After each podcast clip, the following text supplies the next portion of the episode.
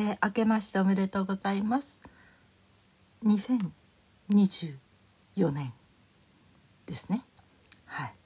えー、1月3日水曜日16時7分です。はい。えー、年も明けて年早々ちょっと津波があったりあのー、ね羽田空港で飛行機が燃えてしまったりとかなんかいろんなことが起きてますよね。うんまあどんな年になるんでしょうね。はい、去年の暮れあの私が喋ってる Spotify っていうねそのアカウントというかホーム、うん、そこでね毎年1年の集計が出るんですよね。その時に、えーと、いろんなことが分析的に、えー、出てくるんだけどうん、私の放送っていうかな話を聞いてくれている人が興味を持っている分野って何かなっていうのが出てきて割と教育関係に興味を持っている人が私の話を聞いてくれてるそうですね。へえって思いました。はい、私どんな人が聞いてくれてるかほとんど予想がつかないんですよ。うん、だからね誰が聞いてくれてるのかなとか思いながらねうん。まあでもえー、ありがたいことにね聞いてくれてる人がいるのはとてもありがたいことだと思います。2024年はどういう感じで話していきましょうかね。前はね毎日喋ってた時期がありましたね。うん。私はその毎日話すことは全然苦にならなかったので。でその後にまあいろいろとあのちょっと本を読んだりとかした時に人前で話す時っていうのはね本当にあこれは是非伝えたいとかこれなら聞いてくれるかなとかいうようなものをよりによりよりを選んでいや違うな。とにかく、えー、選んで選んでで何かを一つ話しましょうと。何も考えないで話し始めるのはみたいなことを書いているのがあったんですよ。スピーチの仕方みたいなところでそれ読んであーそうかじゃあ私もね毎日つれづれにしゃべるよりはなんかうんと凝縮してこの日の時はこれをまとめて話そうかなってした方がいいのかなって思った一年でしたね。でもどうなんでしょうね。もう一つ私があのポッドキャストを始めてもう3年目に入るかな？なるかな？うん。ちょうどね2月24日娘の誕生日に始めてるんですよね。これは2年前。だから今3年目に入ったのかな、うん、このアカウントじゃないんですけどね、うん、その時にその時は毎日話してた、うん、それはねあの私の声の方の、えーえー、人生を変える声の力」っていう本を書いてた方のね本を読んででその方に、まあ、ちょっとお手紙を書いたりあの DM でお返事いただいたりということがあったりしながら私の声も聞いてもらったりとかね。講演の時の声も聞いてもらったりとか、まあ、してもらったこともあったり。でその時にオーセンティックボイスっていうねその人が一番その人らしい声で話す時に、えー、話してる内容が話し出した時にこう何て言うのかなその自分らしい本当に自分の心からの声で話すとその声に引きずられるように芋づる式にいろんな記憶が出てくるっていうんですね。うん、っていうことが言われていてああそうなんだってだから私も何の予定用意もしないで話し始めたら話すことが次々出てくるんだなって分かってうんじゃあ私はこれでいいかなって思ってた時期があったんですよ。話し出したらきっと自分と予想もつかないことを話し出して予定してないようなことねでもそれはそれであの結局的にはまあ自分が言いたかったことを言えるようになっていくっていうことでだから話し始める時は何を話し出すのか考えてもいなかったっていうねことがよくありましたね。まあ私がエッセイ書く時もそうなんだけど書き始めるまでは何も考えてない鉛筆とかペンとか持って書き出すと次々に言葉が出てくるっていうねそして書き終わった時に「えー、私こんなこと考えてたんだ」ってわかるみたいな、うん、そんなことがあったのでやっぱり私ぶっつけ本番が一番向いてるのかもしれないですね。なんかねそうじゃないとね1週間に1回下手したら2週間に1回なんていう感じの時も出てきますからね。だから今年はどうしましょうねそんな、えー、時間を空けてなんかこうねちゃんとしたもの話さなきゃみたいなふうに思うより、もっと気楽に、うん、話したい時にふっと話して。うんなんかそれでいいかなっていう初めのそのスタンスに戻ろうかなとも思ってますね。その毎日ではないかもしれないけど、うん、日々ね、うん、こう私が私らしく喋っていればそれでいいかなみたいな。そうそれからね初めの方もよく言われてたんだけど私がやってたカラオケの方のアプリでね。私の声を聞くと眠くなっちゃうっていうだから眠る時にはすごくいいんだっていう人がいてああ私の声ってそうなんだと思ってね。だからポッドキャストも内容はもうどうでもいいから 喋っててそれで不眠症の人が寝れるようになったらそれでいいなって思った時期もあったんですよ。うん、だから内容はどうでも喋ってればいいかなみたいな。うん、昔ねちょっとこう毎日電話をしてた人がいてね。でその人があの私のやっぱり言われたんです。内容がどうでもいいと。声を聞いてるとこうなんか音楽を聴いてるみたいな気持ちになって癒される。ということでね。そっか内容どうでもいいんだ。ってちょっとちょっとがっかりしたんだけど。でもまあ声にそういう波長があるんだったら何かの役に立つかなと思ってだからまあ内容はいいか。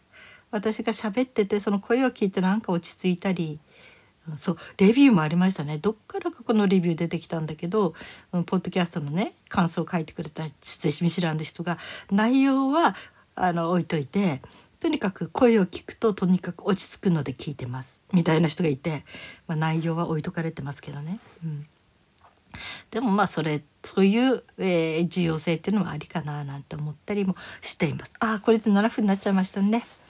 はい。まあそんなんでね、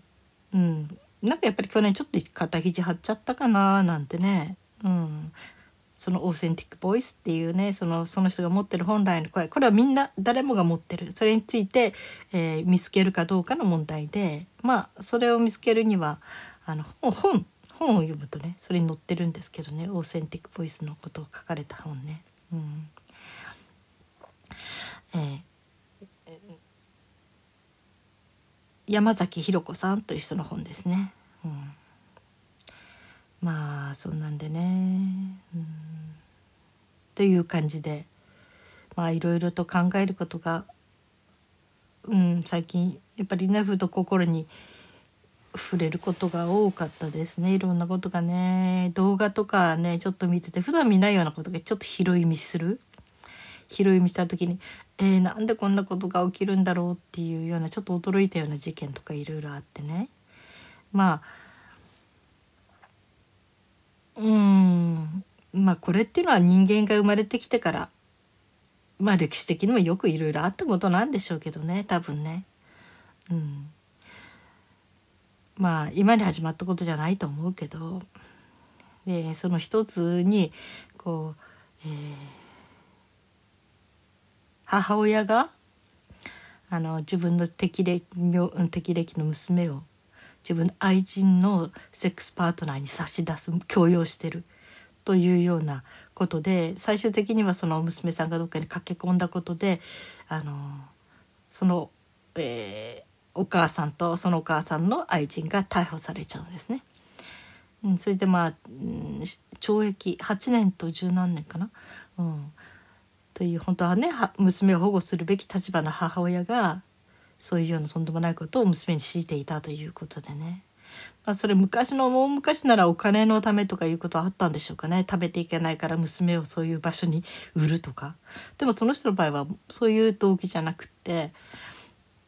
うん、ただその自分の愛人を引き止めておきたかったと。まあ娘の方のことをもっともっと好きになられるのはそうなったら嫌だけどもでもその娘とそういう性交渉を持ちたいと言った人を断ることで相手が不機嫌になって不機嫌になって自分が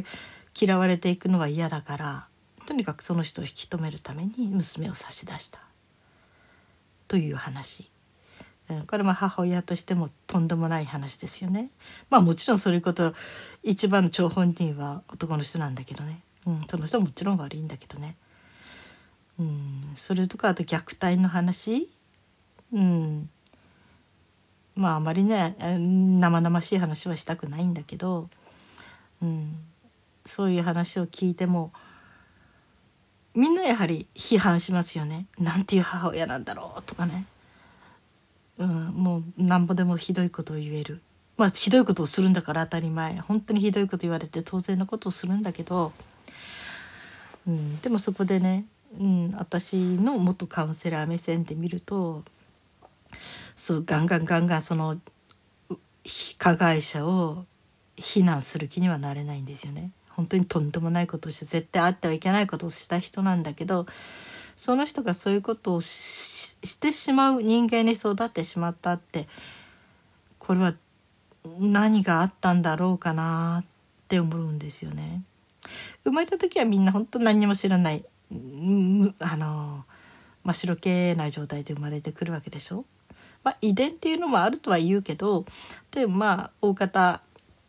赤ちゃんっていうのはまだ、えー、未知数という形で生まれてくるから環境とか、ね、愛情ある世話によっていろいろ変わってくるんだけどその赤ちゃんがどうしてそういう虐待するような人間になってしまうのかなとかまあ学校もそうですよね。いじめの問題にしてもいじめる側の子どもたち。もうその人たちがとんでもなくひどいっていうまあ現象的にはそうだけど見た目はねだけどそういうことをせざるを得ない。従って楽しくなる。そういう心理状態を作ってしまった環境って何なんだろうなって思うんですよね。うん、それを掘り下げていくとああこんな育ち方をしたんなら仕方ない。こうなっちゃうだろうなとかね。それがもう本当に悲惨な家。うん。要するにまあ両親もなんかそのヤクザ系というかそっち側に暴力なんかそういう人を殺すとか、えー、なんだかそういう危害を加えるとかそういうことが当たり前に身近で見聞きするようなそういう家庭。私知ってるあのちょっとねあのちょっと相談乗ったことある男の子もいたけどすごい家庭に、うん、生まれてきて、うん、でまあいろんなことそれでその彼は結果的にはね少年院に入ってあの一人の部屋にも入っていってで殺人未遂かなんかであれしてでその後で指を落として、まあ、その後どうしたかな、うんまあ、そういう風になっていくんだけどでもすごく性格のいい子だったんだけどね。だからそういう風にうんあのなっていく時やっぱりそうなってしまうんだろうなこういうものを見聞きして育ってしまってこういう扱いを受けたらなっちゃうんだろうなっていうのはすごく感じましたね。うん、だからその人間一人ではそんなふうにはなっていかない。まあね、無人島とかにボンと置いてきぼりにされてでそこで生きていかなきゃならなくなって本当に手段を選ばずいろんなものいろんなものって無人島じゃ人はいないね。動物とかなんか知らないそういうものを殺したりしてその肉を食べるとかなんかそういう状況に置いてかれたらどうなるか分かんないけど、うん、でもそれでもいろんな環境の中で育っていく時にやはり普通に発達するべき心、うん、思いやりだったり自分を大切にいたわる自分を大事にして本当の意味でのね自分というものを大事にして暮らしていくというそれから将来の先まである程度考えながら行動を起こしていけるなんかそういうようなこと、うん、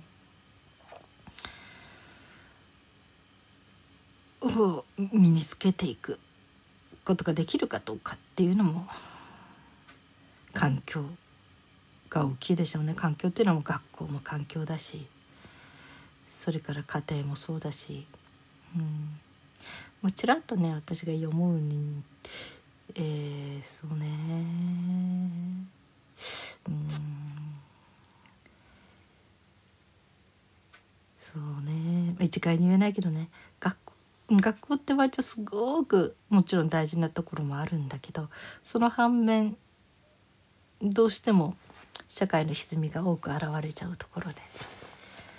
ああこんな中で暮らしてったら子供の心がダメになるなって思ってあこれは学校行かない方が子供は健全に育っていくなって判断した時期がありましたね。うんまあそれちっちゃなことだったんだけどね娘が、えー、中学校の時かな不登校が終わってまた学校行きだした時に仲良くかん歩いていた書いていた3人の親友とお友達の中の1人がいじめの対象になっちゃったらしくてクラスの中で。ある時にもう片割れの人がね「あの子とも帰らないとこ」っていじめられてる人に近づかないのが常識なんだよって言ったらしいんですよ。で娘びっくりして帰ってきて「お母さんこんなこと言われた」って「私はそういうの嫌だ」って言ったんですね。その時私もびっくりしてまあそういう考えは昔からあったかもしれない。だけどそれを公然と平気に言っちゃう近づかないのが常識なのよって言ってのけちゃうその言葉にちょっと驚いたっ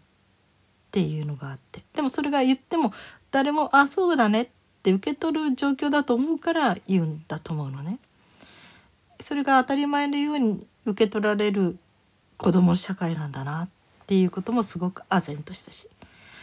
うん、その時になんか娘が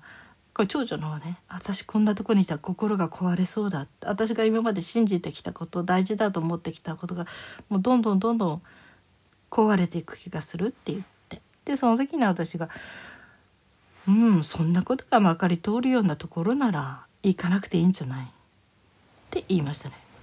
まあ、娘はその後自分の意思でいろいろあれしていくうちにあの結果的には不登校ということで終わって、まあ、自分で今は自分でねあのちゃんと生きて、えー、いますけどね、うん、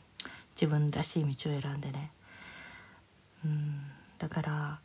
なんていうのかな。周り？その時にねこうも思ったんですよね。下の子っていうのはねもうこの子はなんかすごくこの子の場合は小学校中学校で学校行った時期はたった1年、えーと、全部の学校教育義務教育9年のうちのたった1年間だけ合計で、うん、小学校1年の時の2学期と4年生ぐらいの時に1学期か。それだけであとは学校行かなかった。その代わり家ではちゃんと自分で勉強した時期もあるし、うん、あの趣味っていうかな。なんか自分が将来ね何かで食べていくためにって自分でこう技術を磨くっていうかそんな時期もあったり、うん、まあ引きこもってた時期もあるけどその子もまあ二十歳ぐらいになったら自分で自立して一人で住み込みで働きに行って自分で大学に行くお金も貯めてあ放送大学だけどね、うん、だけどねっていうのはまあそんな高くないんだけどってことですね。うん、うん、でもその時にね、うん、これはなんか自慢のように聞こえたら嫌だけどまあどっかでは自慢かな、うん、あの娘を見てこういった人がいたんですよ。うわすごい純粋こんなに純粋なお子さんって見たことがないっていうぐらい本当に純粋汚れてないというそんな言い方したんですね。汚れてないって言ったのかな純粋それはすごく嬉しくって。その時に心の中で「そう学校に行ってないからです」って 思ったけど、うん、学校に行かないことでなんか守れるものってあるんじゃないかなって思って、うん、でね、うん、教育相談所の先生にもいろいろよく学校行かないとねいろいろ大変だって言うけど特に人間関係の問題が訓練できないみたいに言われるけどどう思いますか？って言ったら「いやそんなのは成人してからでも十分大丈夫ですから」って言われてそうかって私も安心したところがあって。うん。まあそんなんでね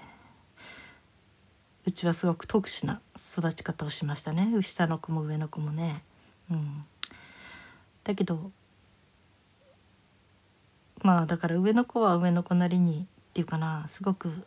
個性を伸ばしてって、うん、育ってったし。あの子は小さい時はね自分は学校行かなかったらその手に職をつけていくしかないからっていうので小学校1年の時かな。書道。まああの時は書道の先生一人つけてましたけどね。いい人いるよって紹介されて。でずっと書道だけは毎日自分で書いてましたね。まあ成人してからはねその、えー、と書道って言ってもね途中から中国書道に変わって中国人の書道家さんがついてくれてね向こうでそれで教えてもらって。うん。それでなんかそういうことをこうインターネット上にね、えー何か書きますみたいな書提案。だからどっかの看板の文字とかなんかそういうのを、えー注文が入ってそのデザインとかやってたこともありましたね。うん、今は全然違うことで、えー起業してますけどね。うん、まあそうだから私が一番子供のことで嬉しいなって思うのは、うん、自分らしく生きててくれてることかな。で上の子が私のようなあの個性的な人間をその個性を潰さないでそのまんまに育ててくれたお母さんに感謝しますって言ってたけど、うん、それはねあれだったね。うん。多分ね私の教育っていうか私のやり方ですごい欠けてるところもあるかもしれないしみんな親ってやってきたことって絶対パーフェクトなんてありえないからどっかでそれやったおかげで何かが非常にダメだっていうことも多分セットでついてくるから、うん、ただ私は、うん。えー子供たちの成長がこんな風に育ってくれたらいいなって思ってた子供たちになってくれてるのですごく嬉しいんだけどうんあの要するに今話はすごく戻るけどね虐待をしている親とかとんでもない犯罪を起こしてる人たちとかそういうような人たちがどうやってできてきたかっていうね。そうせざる得ない心境性格うん衝動それを作り上げてしまったのは環境であるし、うん、周りの人たちの、えー関わり本当の意味での子供に自己肯定感を与えることができるかどうかっていうね。それをちゃんと与えられてしっかりそれを受け取られてきたら子供たちが。うん。子供たちがね誰かが自分のことをしっかりと守ってくれてるとか私は私のまんまで愛されてるんだってことをしっかり自信持って生まれてきてたら間違わないと思うのね。そこだけが私は根本だと思う。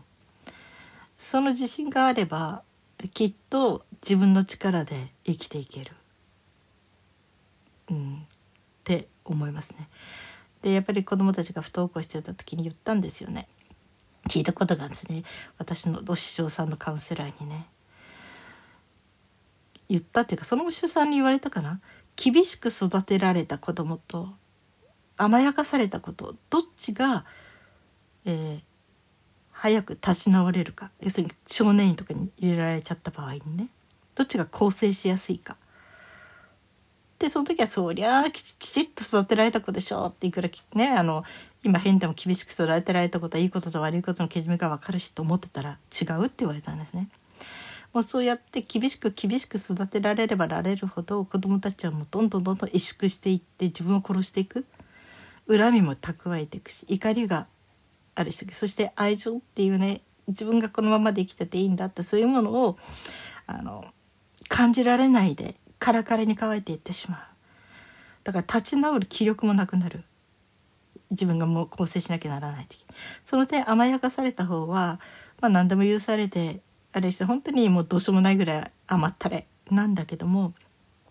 それでもちゃんと受け入れてくれる人たちがいたって本当に自分がその大事にされてる。要するにあの愛情はないからその代わりにお金だけに好きなようにさせるっていうね。そういうのとはまた別ね。そういう甘やかされ方っていうのはそれは甘やかされたチーム。それは放任主義ですね。うん。愛情をかけるの面倒くさいからその代わりにお金だけはあげとくわって。これは良くない子供に育ちそうですよね。良くないっていう言い方ないね。良くない子なんていないよね。その本当に心が安定できない寂しい自分で自分コントロールできないようなそういう本当に栄養の足りてない子どもたちになっていく。うん、でだけどまあ本当に甘々のおばあちゃんに育てられたとか何でも許してくれるねあのお母さんだったとかそういうふうに育てられた場合に表面的には学校も行かないかもしれないし何々もしなくて旦那どうやって生きていくの？みたいな思われてもでも自己肯定感だけはできてるんですよ。自分はこのまんまでいいんだ。愛されてるんだって。そしたらね力体の中には栄養が満タン入ってるんですよね。だからその子があだけどこうやって甘えていったら自分で生活していけないな。って気づいた時に生活をねちゃんと私から自分だって家庭持っていかなきゃならないしとかはっと自分で自分のことを冷静に見ていった時に、え新しく踏み出す。要するにそのどうしようもない生活から立ち直る。力はもう持ってる。だから構成できる。のだと言ってました。いや本当にそれはそうだなって。だから私ね本当はもう不登校の子供たちを抱えて迷った時期もあったんですよね。でもその迷った時期に何て言うのかな。あのやっぱり周りからはねそんな学校行かないほっといて甘やかしてるって思われるかもしれないと思ったんだけどでも甘やかして間違うのと厳しくして子供がもう自分を耐えきれなくしてそのもう力をなくしていく生きる力さえなくしていくいざとなったら構成する力も残ってないような子供にしていく。でどっちの間違いを自分が選ぼうかなって選べどっちかしか選べないとしたら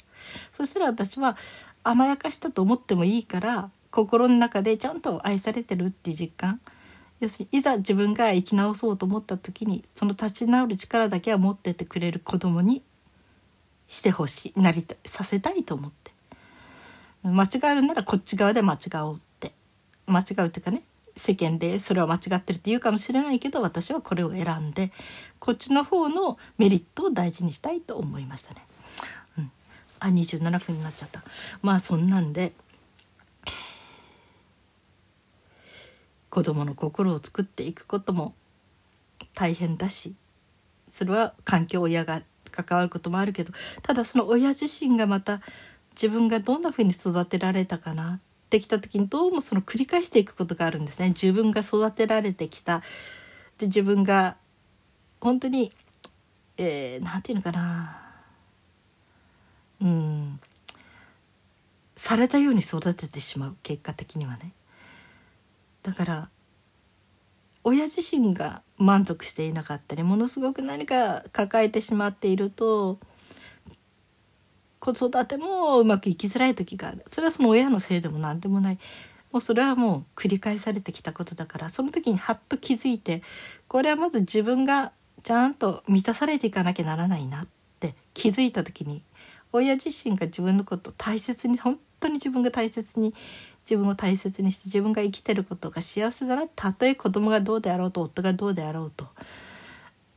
どんな状況であっても自分が生きていることを自分が本当に幸せに思えるような自分を、うん、作っていく。そういう状況にしていくってことができるようになること。これが大事だと思うのね。だから子育てで悩みきっちゃってる親はある時自分はどうだったのかなって自分が今この子育てのこういうことがうまくいかないなと思う時に自分がどう育てられたかっていうのをね振り返ってみて自分があの時にどうされてほしかったけどでもそれのおかげである意味ではこういういいところもあるけどこういうことはできなかったなとかなんかその辺まで立ち上ってった時にねいろんなことが見えてくるかなとかそれからそういう見方を他人にするようになってたら表面だけのことでとんでもないやつだってことにならないでどんな大犯罪を犯した人もああこの人ってなんでこういう風になっちゃったかなって何が問題だったのかなってどこからどう間違ってしまったのかなってきっと自分だってその立場にいてそのように育てられたら同じようになったかもしれない同じ間違いをしたかもしれないなってやっぱりそこまで、えー、深く、うん、考えていくことができたら、うん、自分も楽になるんじゃないかなって気がします。怒りってね怒ってる方も辛いからねなんてひどいやつだって信じられないって怒ってる方もできるなら怒りたくない、うん、だけど怒ってしまうでもその怒りっていうのは理解ができた時にそうしてしまう理由が自分でどっかで共感できた時に怒りは収まりやすくなるということで、うん、人の表面じゃなくてそういういろんな奥の奥をこう考えていくようになると人に対する怒りもすごく減っていって自分が楽になるんじゃないかなって思いました。まあ念頭にねこんな話をしてしまいましたが。はい、えー、そう皆さんね今年はどんな年にしていきましょうかね。うん。えー、そうね英検1級の勉強をね続けてますよ。いろいろとね。うん。半分は全然受かる気がしないけど。でもやっただけそうはないかなって感じで。まあ毎日4時間5時間勉強してます。うん。まあ私の自己実現の一つでもあるから楽しんでいこうかなって思ってます。はい、えー、皆さん今日も生きていてくださってありがとうございます。それでは今年もよろしくお願いします。ではまた。